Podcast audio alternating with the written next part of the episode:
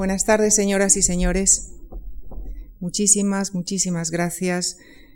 por habernos acompañado a lo largo de todo este ciclo y en especial esta tarde, esta tarde en la que tenemos la enorme satisfacción y el honor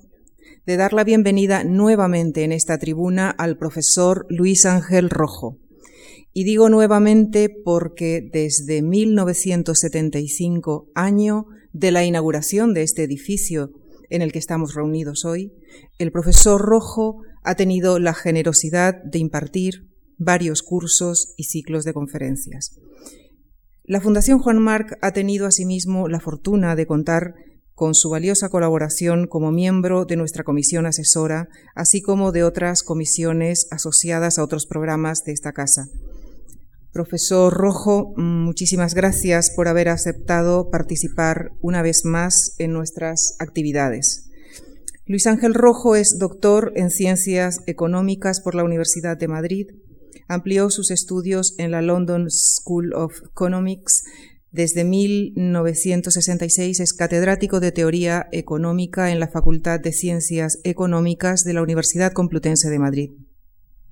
Fue gobernador del Banco de España entre 1992 y, el año 2000, vicepresidente del Instituto Monetario Europeo desde 1994 hasta 1998. Actualmente es académico de la Real Academia de Ciencias Morales y Políticas, académico de la Real Academia Española, doctor honoris causa por las universidades de Alcalá de Henares y de Alicante. Numerosas publicaciones llevan su firma en libros, así como en revistas económicas españolas y extranjeras. Su labor profesional ha merecido prestigiosos galardones, entre los que destacamos el Premio de Economía Rey Juan Carlos en el año 1986 y el Premio Rey Jaime I de Economía en el año 2006, otorgado por la Generalitat Valenciana, entre muchos otros. Profesor Luis Ángel Rojo, reiterándole el agradecimiento de la Fundación Juan Marc, le cedo la palabra en la conferencia de esta tarde en la que analizará para todos nosotros la crisis económica actual. Muchísimas gracias. Buenas tardes, señoras y señores. Muchísimas gracias por su asistencia y también muchísimas gracias por esta, esta presentación tan amable. He dado efectivamente en este, en este aula muchas conferencias a lo largo de los años, lo cual quiere decir fundamentalmente los muchos años que tengo. Pero en fin, ¿qué le vamos a hacer? La, conferencia de hoy eh, pues se refiere, como es inevitable en un economista hoy día, eh, a la crisis que está padeciendo el mundo y con ella, y en grado muy importante, la economía española. Y voy a tratar de ofrecer una visión un tanto, eh, tanto eh, histórica, digamos, de lo que está siendo esta situación y, lo que implica y las dificultades que, nos plantea y nos va a plantear en los próximos tiempos eh, a este país. El ciclo económico que desplegó en la década de los años 80 y alcanzó su fase álgida en los 90 para descender después en los años siguientes, fue una fluctuación de notable intensidad y duración. Dos grandes países, Estados Unidos y en, en menor medida China, actuaron como impulsores básicos del crecimiento económico mundial como impulsores del crecimiento y la importancia de los sectores de la construcción y de la informática alentaron su avance en términos reales. Y la desregulación, la innovación, la desregulación, la innovación y la globalización fueron los factores de transformación del sistema financiero en el periodo. En Estados Unidos, el auge de la anterior fluctuación, que se situó entre 1995 y los últimos meses del año 2000 estuvo impulsado por un ritmo vigoroso de inversión productiva, especialmente intenso en los sectores de las nuevas, nuevas tecnologías, y se había apoyado por un aumento sustancial de la tasa de avance de la productividad, sobre todo en los ámbitos de la informática y de las comunicaciones. La expansión condujo a una reducción importante de la tasa de paro, pero el elevado grado de competencia de los mercados, unas políticas monetaria y fiscal de estabilidad y el rápido crecimiento de la productividad permitieron mantener bajo y estable la tasa de inflación. Al mismo tiempo, la expansión real se ve acompañada y estimulada por una elevación, muy intensa del precio de los activos financieros, especialmente de las acciones. Las acciones incluidas en la agrupación Standard Poor's 500, que es una de las agrupaciones quizá la más destacada de las utilizadas en Estados Unidos, vieron multiplicarse sus precios por cuatro entre 1990 y los primeros meses del año 2000, y los precios de las acciones tecnológicas se multiplicaron aproximadamente por 10 en el mismo periodo. Tan fuerte elevación de los valores bursátiles facilitó la financiación de empresas y familias en los mercados abiertos y en el sistema bancario y contribuyó al rápido avance de las demandas de inversión y de consumo.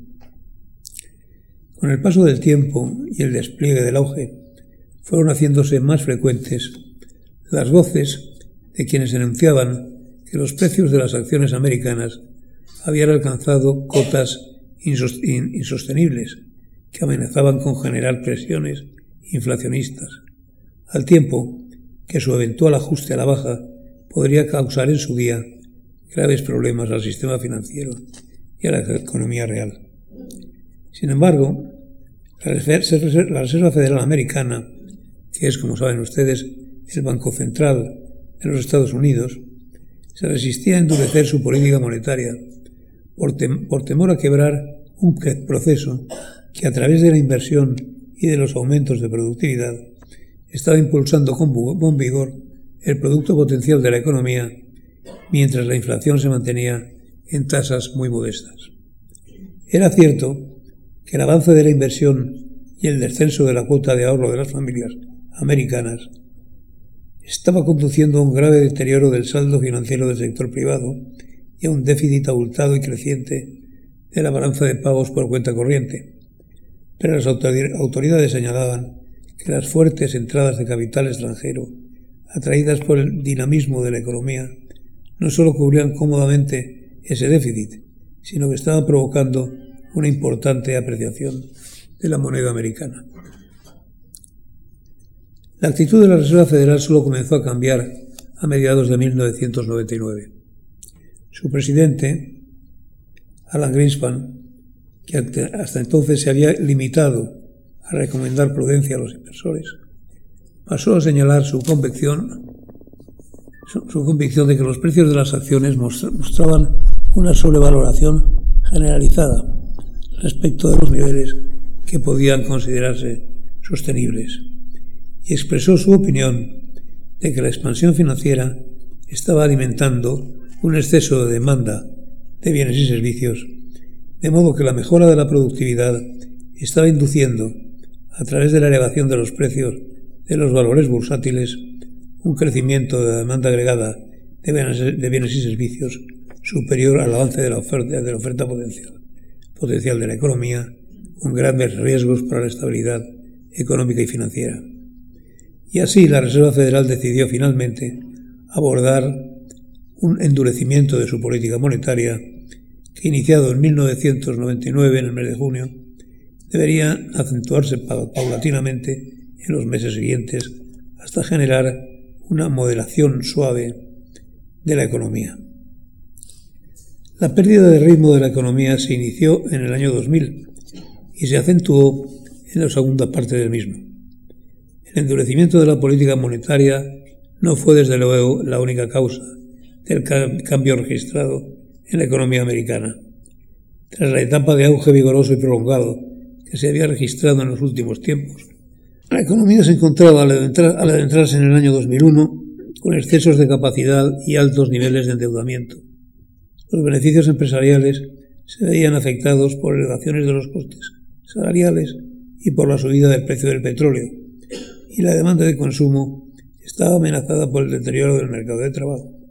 y por las pérdidas resultantes de la caída pulsátil. El aterrizaje suave de la economía, como entonces se decía, que las autoridades monetarias americanas habían aspirado a inducir, estaba resultando más fuerte que lo esperado. Así que la Reserva Federal decidió, desde los primeros meses del año 2001, variar de nuevo su política y, reducir con vigor y rapidez el tipo de interés para atajar una caída brusca y profunda de la coyuntura. Poco tiempo después, la nueva administración del presidente Bush adoptó una política fiscal fuertemente expansiva de rebajas de impuestos y más tarde de crecientes, de gastos públicos. Tras la conmoción del atentado terrorista del 11 de septiembre, ambas políticas, monetaria y fiscal, acentuaron su tónica estimulante hasta configurar el esfuerzo expansivo más intenso registrado en la historia económica americana desde hacía bastantes décadas. Se deseaba conseguir así una rápida mejoría económica con actuaciones enérgicas, pero si bien se logró con esas políticas frenar la caída de la producción a través de la expansión de la demanda de consumo y de la adquisición de viviendas en pocos meses, la reacción general de la economía, especialmente en el componente de inversión productiva, aún habría de esperar hasta los primeros meses del año 2003. En efecto, solo a medida que avanzaba el año 2003 se advirtió una recuperación firme de la economía americana. Al buen ritmo de la adquisición de viviendas y de la demanda de bienes de consumo duradero, vinieron a sumarse otros factores estimulantes. Las empresas se beneficiaban de tipos de interés a corto plazo muy bajos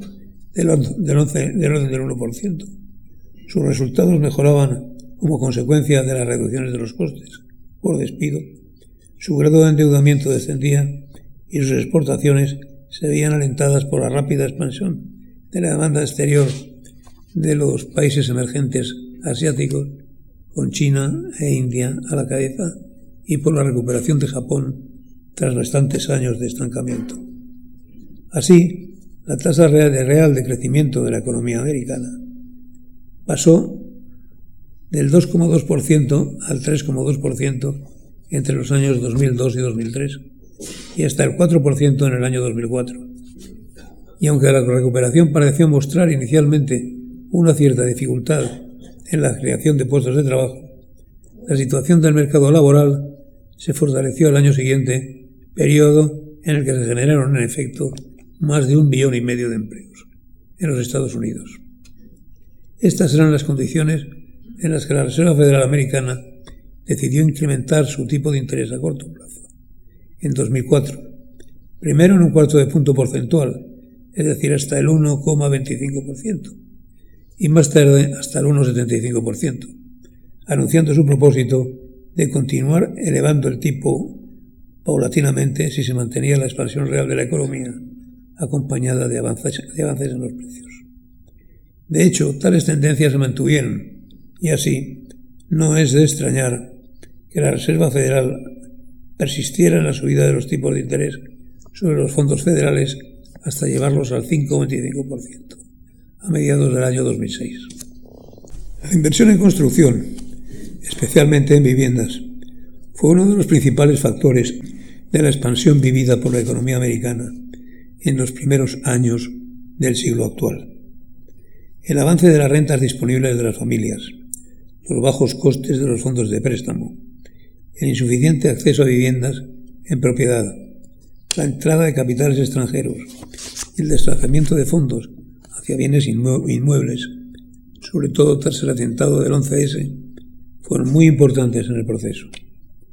Los intermediarios financieros, con una liquidez abundante que estaban dispuestos a reponer, en caso necesario, mediante la generación de titulaciones transmisibles a otros agentes financieros, se mostraban en condiciones de atender la demanda de fondo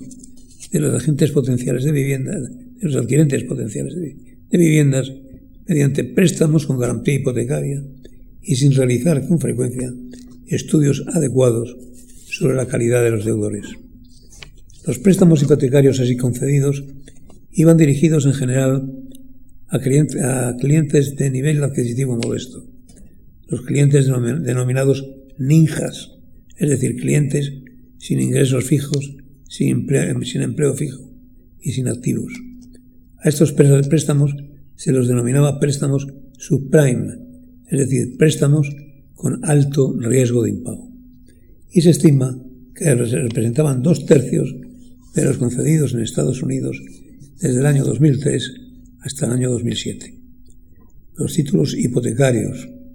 así creados, se proponían estimular el acceso a la propiedad, alentando un mercado paralelo. Así se mostró, se montó un uh, boom, inmobiliario de base endeble y alto riesgo. Mientras el mecanismo se mantuvo en buen funcionamiento, nada grave sucedió en el sistema financiero americano. Pero las dificultades surgieron cuando, como hemos visto, la Reserva Federal, preocupada por el ritmo de avance de la construcción de viviendas y de su financiación, decidió iniciar en el año 2004 un proceso de elevación de los tipos de interés. El resultado fue un descenso en el precio de las viviendas y un fuerte aumento de la morosidad de los deudores, de los embargos y de las ejecuciones hipotecarias. El mayor número de, hipotecas subprime se concentraban en la costa este y en California, y estas eran las zonas donde se registraban los mayores descensos en los precios de los inmuebles. La morosidad, los embargos y la caída de precios de las viviendas determinaban unas pérdidas muy fuertes en los bancos, pérdidas tanto mayores cuanto más intenso había sido la participación de estos como prestamistas subprime, bien directamente, bien a través de titulaciones tomadas de otras instituciones, es decir, obligaciones garantizadas por hipotecas. La posición de cada banco en operaciones subprime no era transparente para los demás bancos. La situación del sistema bancario se caracterizaba, por tanto, por una falta general de confianza entre instituciones, al tiempo que los clientes recelaban también de la solidez de sus bancos.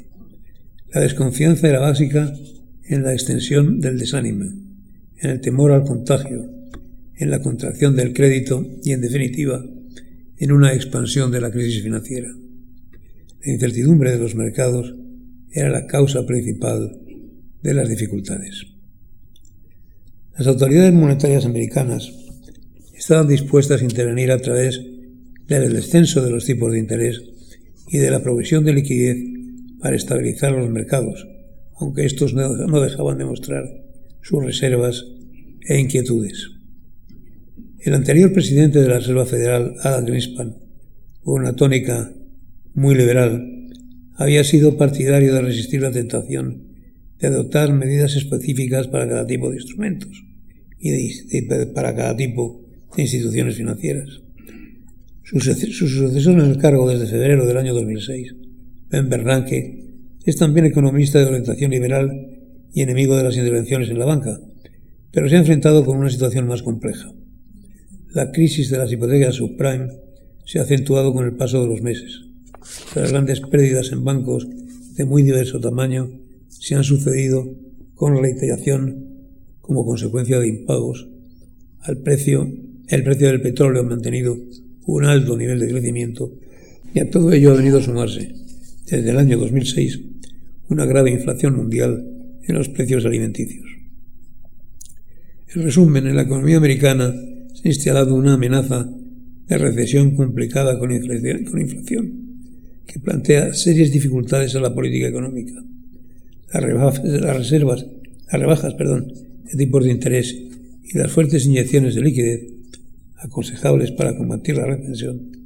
pueden alentar, alentar las tensiones inflacionistas y estas, a su vez,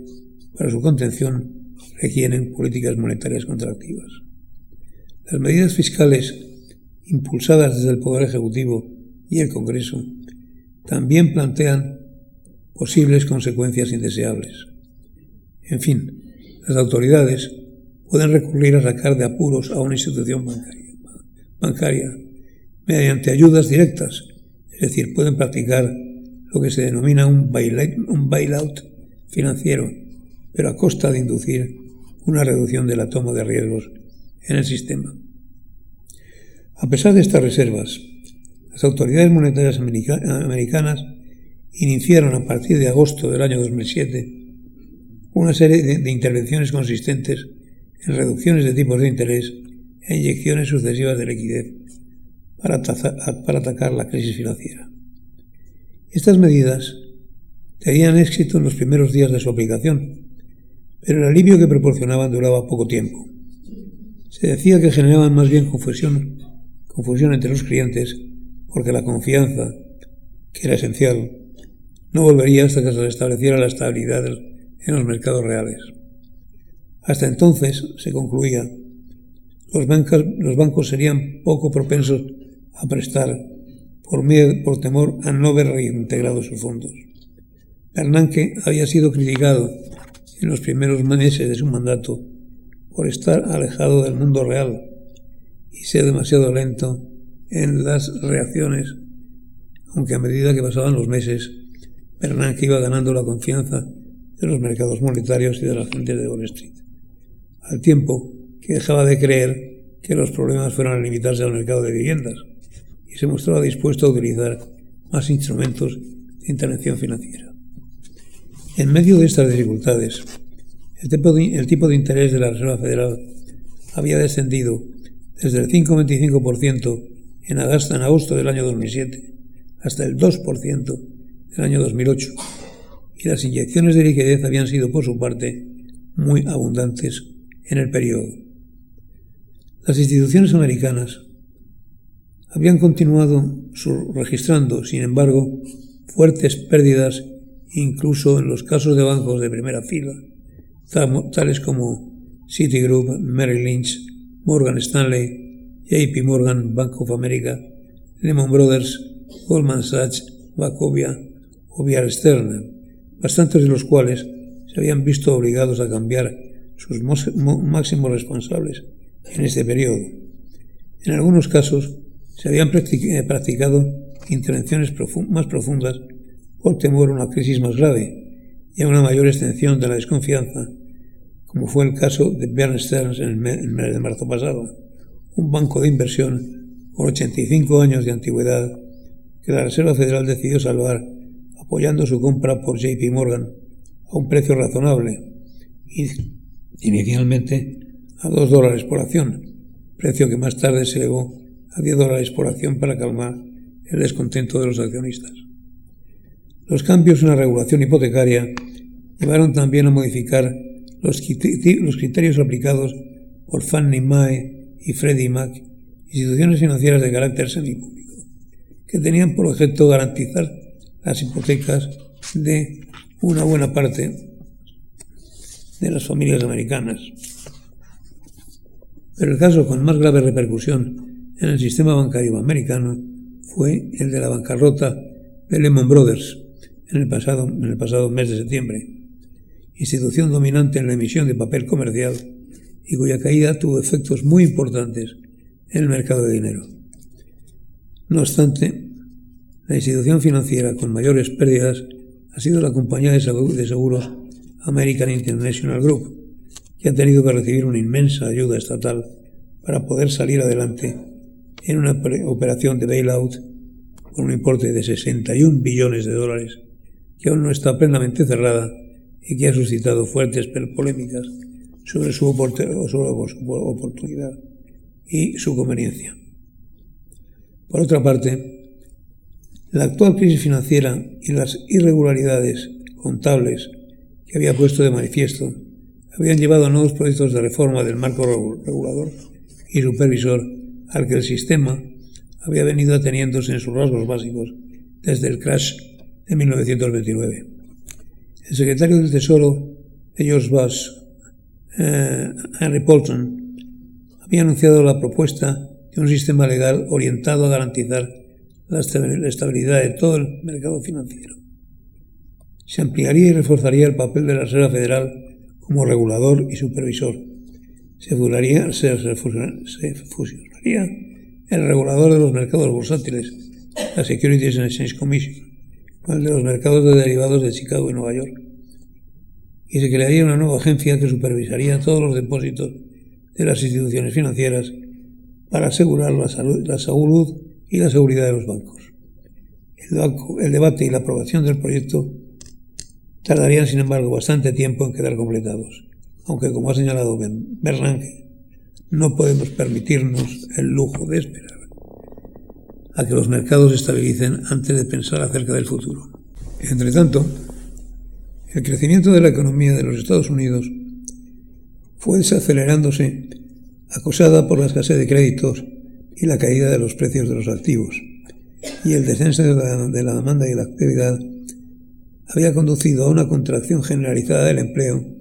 sin apenas más excepciones las relativas al gobierno, la educación y los servicios sanitarios. Desde el comienzo de la contracción, en el verano del año 2007, hasta los primeros meses del año actual, la pérdida de puestos de trabajo en Estados Unidos se ha elevado a unos 4 millones de empleos. Los impulsos inflacionistas provenían en los primeros meses de la crisis de los países emergentes, cuyos precios del consumo y de materias primos habían llegado a alcanzar niveles altísimos, a pesar de que los datos oficiales de muchos de esos países se veían afectados por múltiples perturbaciones, tales como subsidios, controles de precios, etc. Poco tiempo después, sin embargo, la pérdida de impulso de la demanda y la actividad indujeron un paulatino descenso de precios de bienes y de activos, incluidas las viviendas y los préstamos hipotecarios. Mientras la tasa de paro americana avanzaba por encima del, del 6,5% de la población activa. Al concluir el año 2008, la tasa de crecimiento del Producto Interior Bruto americano había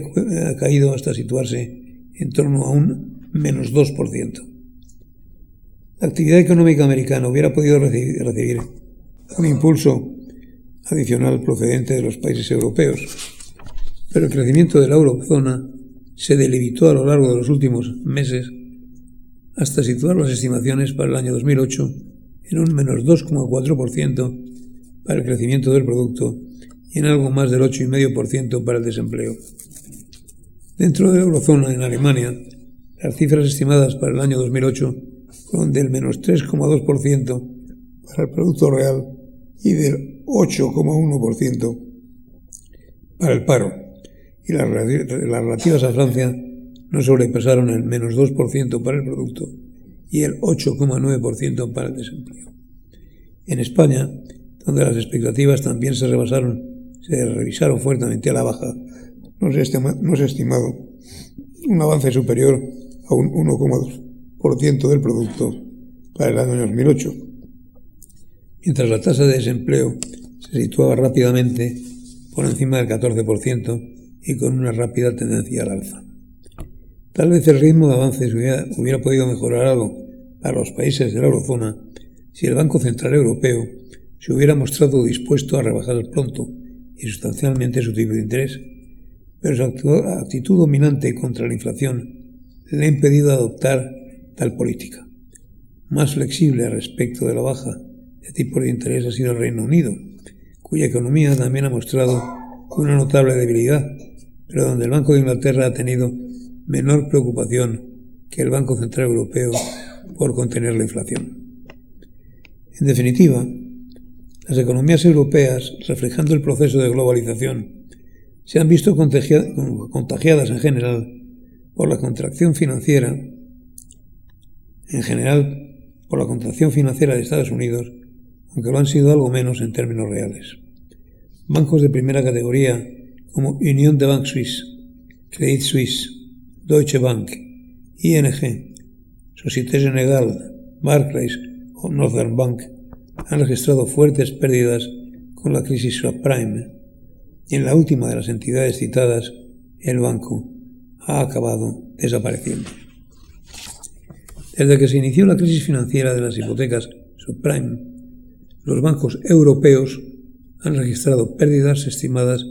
en unos 115.000 millones de euros en provisiones y deterioro de activos, el Banco Central Europeo ha colaborado con la Reserva Federal de Estados Unidos en movimientos de tipos de interés e inyecciones de liquidez. Pero como ya hemos visto, la entidad europea ha actuado con mayor firmeza que el Banco Americano en su deseo de combatir, de combatir la recesión y de no superar sus objetivos de precios al consumo, señalados en sus normas en un máximo, del 2%. Así que los países europeos no han servido de estímulo en su conjunto a la economía de los Estados Unidos. Como ya vimos anteriormente, los países emergentes con tasas de crecimiento del orden del 9% en China, del 7% en India y Rusia y del 6% en áreas como Indonesia, Malasia o Brasil, contribuyeron al crecimiento del mundo más avanzado en las primeras etapas del pasado auge. Sin embargo, las, las previsiones económicas de esos países han quebrado desde el otoño del pasado año, con el descenso de la coyuntura mundial, como consecuencia de la caída de los precios de las materias primas y del petróleo, el cierre virtual de acceso a los mercados de capitales, la depreciación de sus tipos de cambio, el descenso de los tipos de interés a largo plazo y el fuerte retroceso de los mercados de valores. Además, todos estos países han tendido a sufrir un deterioro de sus balances de pagos por cuenta corriente desde mediados del pasado año. En resumen, el efecto estimulante de los países emergentes sobre la economía mundial también ha tendido a reducirse en los últimos meses. A medida que avanzaba el año 2008, y especialmente en sus últimos meses, se acentuaron las preocupaciones de los países y de sus gobiernos. Se agravaba la situación económica, resultaba cada vez más oscura la salida de la crisis, la situación de los mercados financieros no mejoraba, la evolución real de cada economía era cada vez más delicada y la destrucción de puestos de trabajo y el paro aumentaban con desusada rapidez. Los gobiernos han reaccionado ante este deterioro general con medidas reactivadoras de mayor, o menor envergadura. Y puesto que la crisis inició en el ámbito financiero y desde él se ha extendido a otros campos, la atención de las autoridades se ha centrado en el sistema financiero y bancario. En los casos más graves, las instituciones se han clausurado, nacionalizado total o parcialmente o fusionado. Ante, ante problemas menos extremos, se ha procedido a inyectar liquidez en cuantías variables, generalmente acordadas entre el gobierno del país y los bancos afectados,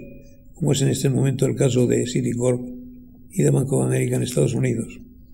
Tras la banca, el sector más afectado ha sido el de automóviles, donde las mayores compañías americanas como General Motors y Chrysler, no Ford, han recurrido a la ayuda del gobierno para poder mantenerse a flote. Y tras los bancos, la construcción y la maquinaria, las industrias farmacéuticas y de telecomunicaciones están siguiendo el mismo camino. Los bancos centrales han actuado por su parte expansivamente, reduciendo sus tipos de interés hasta situarlos entre el 0% y el 0,25% en los Estados Unidos bajándolos actualmente hasta el 1,5% en el Reino Unido y hasta el 1% en el Banco Central Europeo y hasta el 0,10% en el Banco Nacional de Japón. Estas medidas han pretendido cortar el declive coyuntural y enderezar las economías de modo que puedan recuperarse en la segunda parte del año 2009, pero es más que dudoso que este objetivo pueda lograrse. De hecho, a pesar de los esfuerzos reactivadores, la actividad económica real ha continuado descendiendo, el desempleo americano ha seguido aumentando a un ritmo bastante superior al esperado, los mercados financieros han continuado con un ritmo muy débil y mostrando una numerosidad fuertemente, fuertemente creciente, y los mercados inmobiliarios han mantenido muy escasa actividad. La crisis actual ha adquirido tal magnitud que los bancos centrales habrán de mantener tipos de interés probablemente muy bajos durante un periodo prolongado de tiempo. Si en el pasado reciente las autoridades monetarias han centrado su atención básicamente en la inflación de precios al consumo, descuidando en cierto grado el crecimiento total de activos y la inestabilidad financiera, las dificultades actuales deberán llevarles a prestar una mayor atención a la evolución del crédito y a la interpretación y aplicación de los principios básicos de la consolidación contable para reducir la desconfianza y la, y la morosidad de los mercados. Una buena regulación y sobre todo una buena supervisión del crédito son necesarios para evitar los peligros de la inestabilidad financiera. Aún así, la política monetaria tendrá una eficacia limitada, de modo que la política fiscal habrá de desempeñar un, papel dominante en la lucha con la debilidad coyuntural y actuando más por el lado del gasto que por el lado de los ingresos. En todo caso, la actuación fiscal deberá ser intensa para lograr efectos significativos en un periodo corto y habrá de estar coordinada con una política monetaria de dinero barato.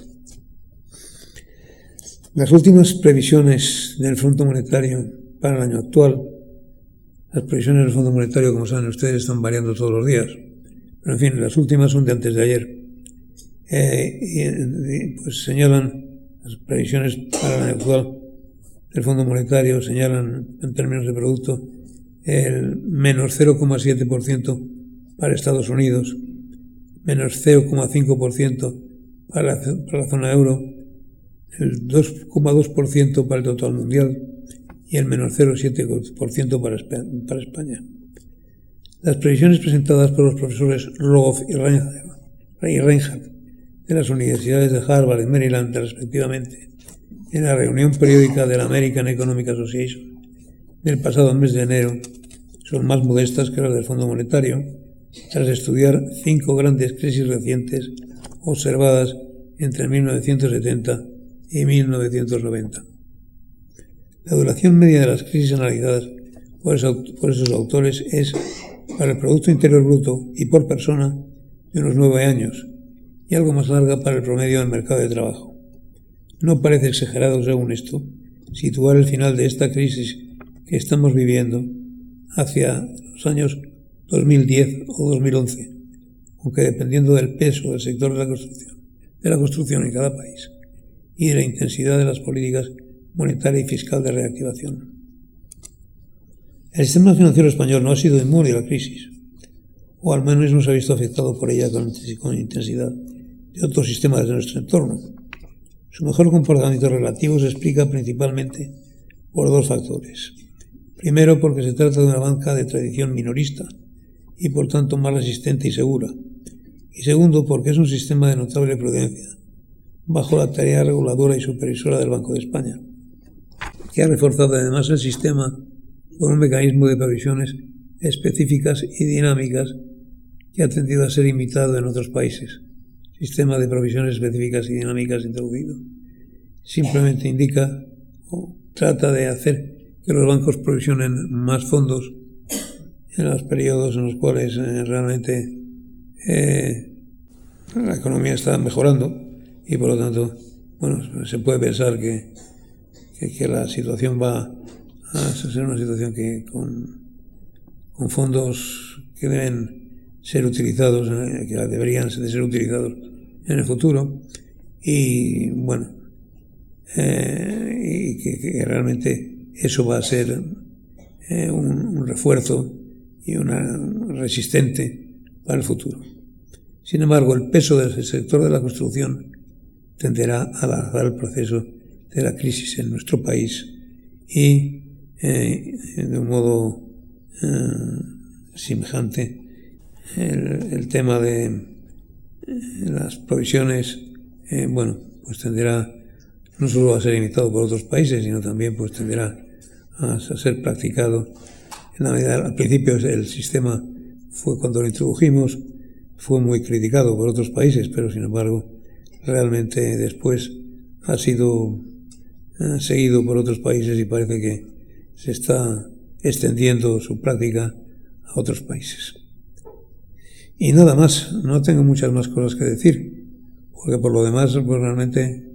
habrán visto ustedes que las cosas están variando continuamente en un sistema que varía todos los, todos los meses o todas las semanas y, y nadie sabe realmente muy bien lo que hay que hacer y nadie sabe tampoco muy bien cómo puede variar esto en los próximos meses. Y nada más, muchas gracias.